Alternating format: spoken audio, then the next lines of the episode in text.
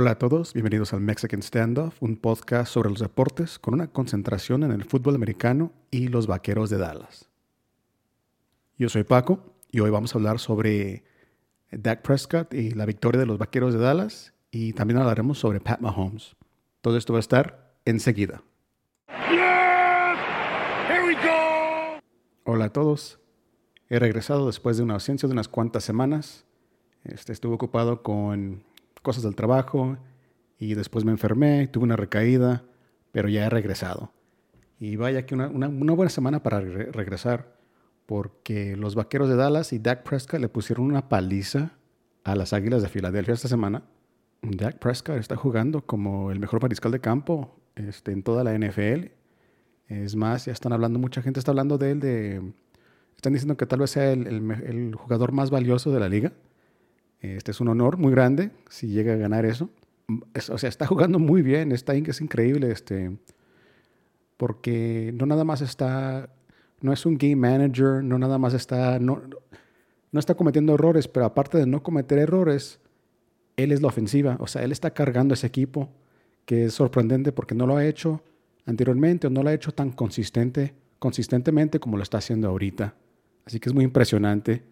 Parece que algo pasó yo pienso que fue durante, después del juego de los 49 fue cuando él este, cambió. Algo pasó después de ese juego, durante ese juego, algo pasó porque ese fue el punto en que parece que los Cowboys y Dak Prescott cambió o cambiaron.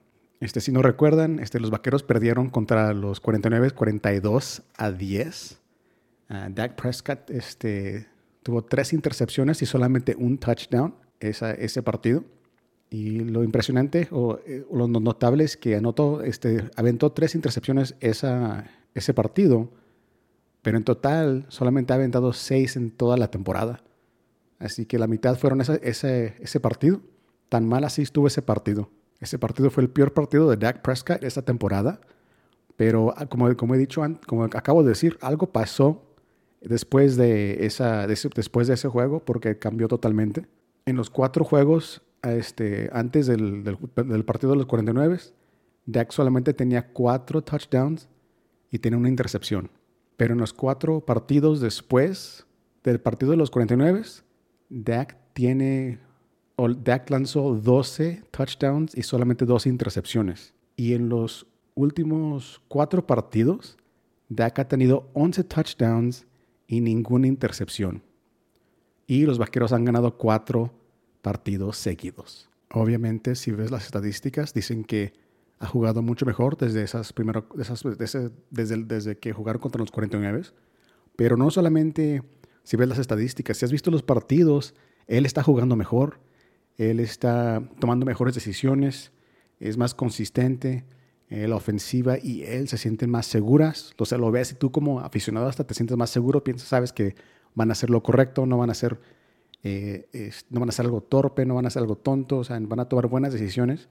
Pero aparte de que él es, más consistente y ha, cuidado el balón, este también ha sido más agresivo. Y e, eso es, o sea, eso es lo, lo, que quieres de un mariscal de campo. Quieres que no haga este, algo torpe, o sea, que haga todo bien, que no ponga este, en peligro el balón, pero también quieres que cuando sea necesario, tome unos riesgos, un riesgo, pero un riesgo calculado, porque a veces eso es necesario para ganar un partido. Y el Dak Prescott está haciendo eso. Así que, ¿qué más le puedes pedir a un mariscal de campo? Cuida el balón y cuando sea necesario, este, te pones este, el equipo, tú, lo, tú cargas el equipo, porque tú eres el general, tú eres el líder de ese equipo y tú, si, no lo va a hacer, si no lo va a hacer el mariscal de campo, ¿quién lo va a hacer? Así que eso ha sido muy impresionante de Dak Prescott porque ha cambiado tanto y ha sido muy consistente porque no creo que en su carrera, tal vez en su, tal vez su, primer, su primera temporada de novato, fue consistente, pero no le estaban pidiendo que hiciera tanto como lo que, están, lo que le están pidiendo ahorita. Ahorita le están pidiendo mucho. Él es la ofensiva prácticamente. El equipo y la ofensiva están firmemente sobre los hombros de Dak Prescott, porque los corredores no han producido como pensábamos que iban a producir al, este, al principio del año. Es más, Mike McCarthy dijo que iban a correr el balón, pero pues no se ha podido. Así que Dak Prescott ha tenido que hacer todo. Y anteriormente en su carrera ha tenido partidos donde sí ha hecho, ha jugado muy bien, ha jugado como uno de los mejores este, mariscales de campo de, la liga, pero no ha sido consistente. Y esta temporada sí ha sido consistente y eso es lo que quieres de un mariscal de campo. Quieres consistencia, quieres tener fe en, en el mariscal de campo, quieres a Tom Brady, quieres a Joe Montana, quieres a alguien que, que tiene la confianza y tiene el talento para hacer lo que es necesario para ganar. Y es lo que ha hecho Dak Prescott hasta la fecha. No sé lo que hizo después de ese partido con los 49.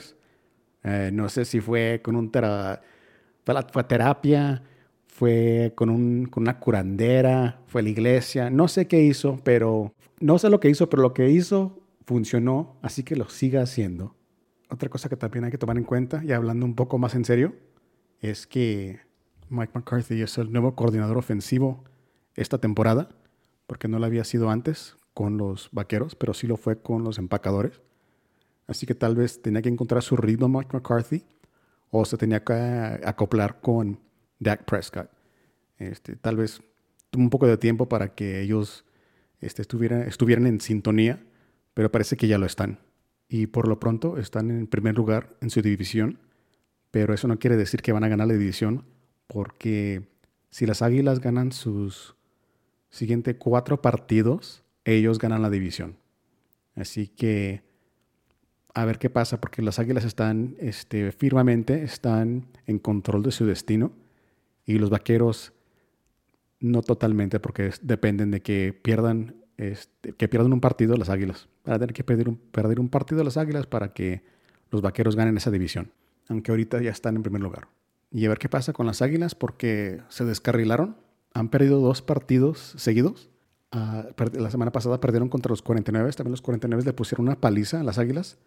Este, por alguna razón, el escuadrón defensivo de las Águilas se ha visto pésimo.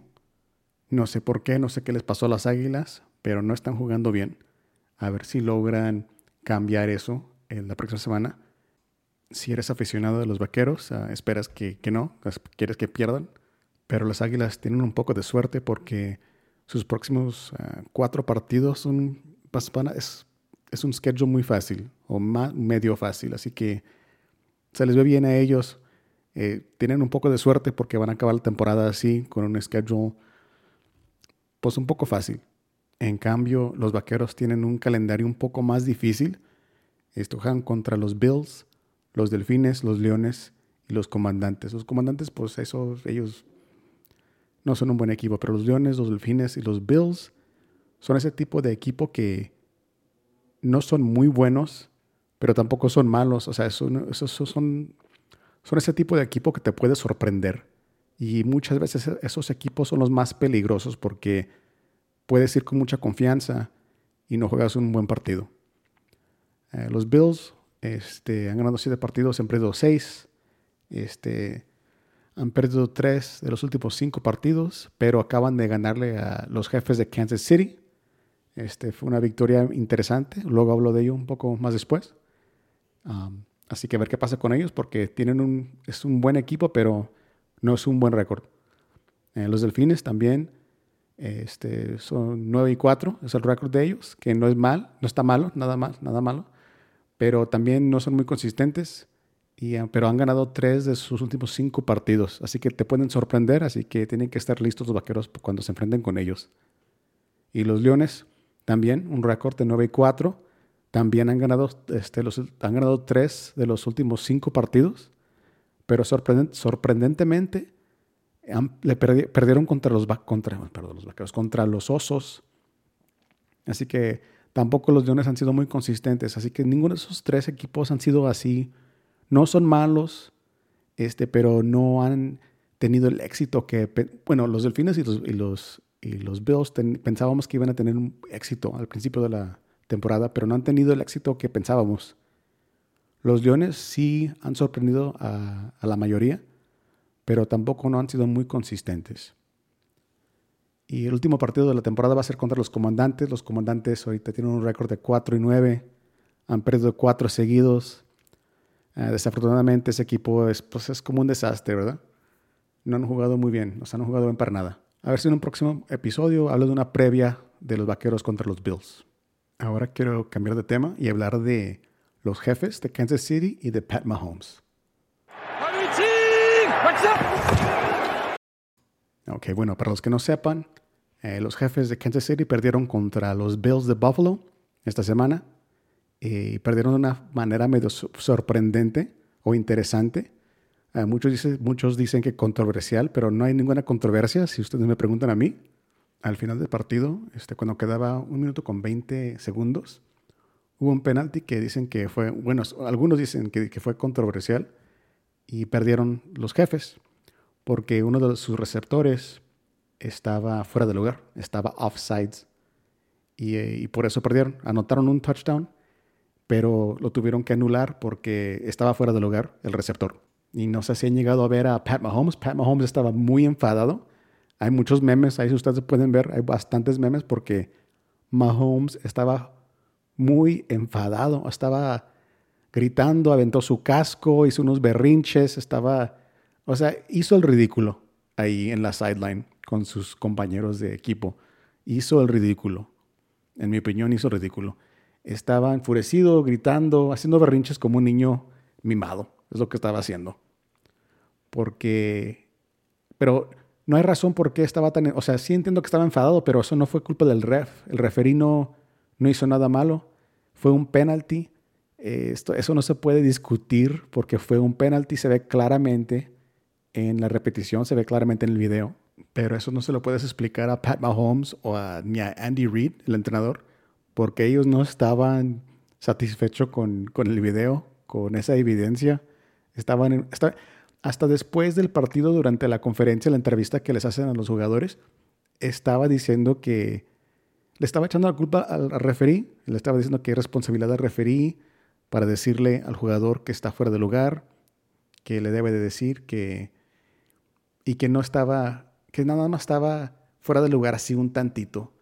Y eso no está bien, no estaba fuera de lugar un tantito. Fue bastante, fue como un, un pie y medio, tal vez dos pies. Pero no, eso no le puedes explicar a ellos. O sea, no estaba satisfecho, estaba como un niño mimado, o sea, un niño que no está acostumbrado a perder. Y él no está acostumbrado a perder, pero no entiendo cómo puedes discutir este, la llamada esa. Fue un penalti legítimo, o sea, estuvo bien, no, estuvo nada mal, la llamada estuvo bien. Y eso que estaba diciendo él de los referís, sí tiene razón hasta cierto, cierto punto, porque los referís muchas veces sí, les dicen a los receptores, mira, aquí está la línea de, de, line of scrimmage, este vas a estar fuera de lugar si te formas aquí, fórmate bien. Pero ellos no tienen que decir al receptor eso es como, es una cortesía que referí de dar al receptor. Ya si el receptor le pregunta al referí, hey, ¿dónde está la línea? Estoy fuera de lugar, dime dónde. Y ya el, el referí dice, no, mira, aquí está, fórmate bien y todo está bien. Pero no te tienen que decir, al menos que tú preguntes. Es una cortesía que le da el referí al receptor. Otra cosa fuera que el receptor le haya preguntado al referí, hey, ¿dónde me formo? Este, ¿dónde está la línea? Estoy fuera de, lugar y que le, dije al referí, no, fórmate aquí, no estás fuera de lugar, está todo bien. Y que si fuera fuera de lugar, que le diría, que le, o sea, que se equivocara el referí, eso es otra cosa. Eso sí estaría del lado de Pat Mahomes, si es culpa del referí. Pero eso no fue lo que pasó. Así que Pat Mahomes tiene que dejar de estar quejándose, ya está, pues nada más está llorando. O sea, ya no te quejes, ya no, no, no pasó nada malo.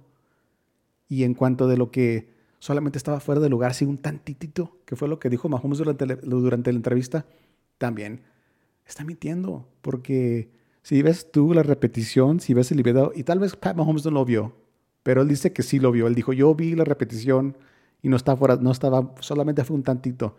No, fue bastante, fue, fue un, un pie y medio casi, porque la, line of scrimmage, que viene, siendo, que viene siendo la línea que divide la ofensiva y la defensiva, hay Realmente hay dos líneas. La línea de la defensiva y la línea de la ofensiva. Y entre esas dos líneas hay un espacio que, es, dicen, que se llama la zona neutral, que viene siendo lo que es, este, lo que es el, largo de la, del balón. Si tú ves las dos líneas que están en el balón, entre esas dos líneas de balón, esa es la zona neutral. Y el receptor este, tenía su pie, ahí, además había rebasado la zona neutral. Así que no, no solamente estaba invadiendo la zona neutral, estaba del otro lado de la línea. Así que fue, no sé cómo, no sé cómo no se dio cuenta el receptor que estaba fuera de lugar. Lo único que puedo pensar es que estaba tan ansioso o tan emocionado que iban a correr esa jugada donde Kelsey iba a lanzar el balón, o sea que le iban a lanzar el balón a Kelsey y luego Kelsey iba, este, iba, a, hacer, iba a lanzar el balón lateralmente al receptor para que el receptor anotara. Así que tal vez se emocionó o estaba con unas ansias y no se dio cuenta dónde se estaba formando. Es lo único que puedo pensar. Es la única razón que, que o sea, ¿por qué no, no, no, se dio cuenta que estaba fuera del lugar? Porque estaba, o sea, estaba del otro lado de la línea, estaba en la casa de los Bills. Estaba ahí en la cocina con unas papitas preparándose un refresco, viendo la tele, o sea que estaba ahí, o sea, invadiendo su, este, invadiendo su casa. Así que no sé cómo no se dio cuenta. Pero en fin, Pat Mahomes ya tiene que dejar de llorar. O sea, entiendo que está frustrado porque han perdido, no han jugado muy bien y no tiene el apoyo de su, de su equipo porque no, los receptores que tiene él ahorita, pues son mediocres. No son buenos, y, pero, o sea, no está enfadado, yo pienso que no está enfadado realmente con los referees y no está enfadado realmente con la afición o con los reporteros, pero está enfadado con los receptores, tal vez con el entrenador y con los ejecutivos de los jefes de Kansas City. Digo esto porque este, la organización de Kansas City, los ejecutivos de Kansas City, decidieron no pagarle uh, posiblemente el mejor receptor de la liga ahorita. Definitivamente es el más rápido. Claramente estoy hablando de Tyreek Hill. Así que los, los jefes decidieron no pagarle a Tyreek Hill. Tyreek Hill se fue. Ahora está con los Delfines, jugando muy bien. Y no pudieron reemplazar, no, no han encontrado a nadie que pueda reemplazar a Tyreek Hill y nadie que llegue ni, no necesariamente a su nivel, pero que, que llegue al rango del nivel que, en el que está Terry Kill. Así que no, no tiene ayuda ahorita Pat Mahomes. Y entiendo que por esa razón está muy frustrado, está enojado, está cansado porque no, puede, no puedes ganar tú solo, porque el fútbol americano es, eh, es un deporte donde es, tiene que ser en equipo. No es como otros deportes donde una persona este, hace, todo hace toda la diferencia. O sea, Pat Mahomes, tan bueno, por tan bueno que sea, no puede hacer todo él solo. Tiene que ser un desempeño en equipo. Así que puede ser que Pat Mahomes está muy disatisfecho, muy enfadado con, con eh, los ejecutivos, la organización de los jefes, y los jefes tienen que hacer algo, algo, para cambiar eso, porque Pat Mahomes es, este, es, es la estrella, es la cara de la franquicia, la cabeza de la franquicia, y cuando tu jugador estrella no está satisfecho o está enojado, eso no está bien para nada. Porque los necesitas a ellos para poder ganar. ¿Y, ¿y qué, va, qué va a pasar si tu jugador estrella no quiere jugar ya? Se te puede ir, porque eso ha pasado donde se van. O lo que raramente pasa, pero también puede pasar, se pueden retirar, como, como eh, Barry Sanders. Barry Sanders estaba muy disatisfecho con los Leones y él decidió retirarse después de nueve años. Y él estaba, él iba, él iba a romper todos los records de los corredores. O sea, todos los records que tiene Emmett Smith los iba a tener Barry Sanders. Y yo creo iba a tener más yardas que, que, que Emmett Smith. Pero decidió Barry Sanders ya retirarse porque se cansó. Este, él era la estrella de ese equipo, él estaba haciendo todo, no estaban ganando. Los ejecutivos de los Leones no estaban haciendo nada para ayudarle, no le consiguieron ayuda y se fue. Así que cuando tu jugador estaría está satisfecho, tal vez sea que se vaya, tal vez ya no se va, no se a empeñar. Así que, ¿qué va a pasar? No creo que, llegue a algo tan grave con Pat Mahomes, pero si yo fuera un ejecutivo con los Kansas City Chiefs, estaría un poco preocupado porque, como he dicho, hizo el ridículo. O sea, es, fue ridículo lo que hizo. Y no, no, es, no es el único, pero fue ridículo. No solamente en la cancha, eh, sí, en la cancha que hizo ahí un despapalle, pero también después durante la entrevista. O sea, no pudo admitir que, que no fueron, no fueron los referees. Y entiendo que como el líder de un equipo, tú tienes que apoyar a, a tus compañeros de equipo. Así que él estaba apoyando a su receptor, pero él pudo apoyar a su receptor sin hacer el ridículo y sin mentir así la, porque no tuvo que mentir, o sea, pudo decir, pues hubo un error, ya ni modo, cualquier persona lo puede cometer, así que seguimos, seguimos adelante, así que hasta la próxima semana porque ya no se puede hacer nada, y adelante, y, you el, este, el receptor va a mejorar, o sea, algo pudo, pudo haber dicho algo, pudo haber dicho algo para apoyar a su compañero de equipo, pero no, no tienes que mentir, no tienes que hacer, o sea, nada, estaba llorando, nada más estaba llorando, esto es lo que estaba haciendo, llorando como un niño mimado que está acostumbrado a ganar siempre, es lo que estaba haciendo. Y eso no es una buena vista para el líder de tu equipo, para la cabeza o la cara de tu franquicia y francamente él es una de las caras de la liga de la NFL. Él es uno de los jugadores más populares de la liga. Así que no se vio nada bien para él ni para los Chiefs, pienso yo. Bueno, esto va a ser todo por hoy. Que tengan una buena semana y hasta la próxima. Gracias por escuchar.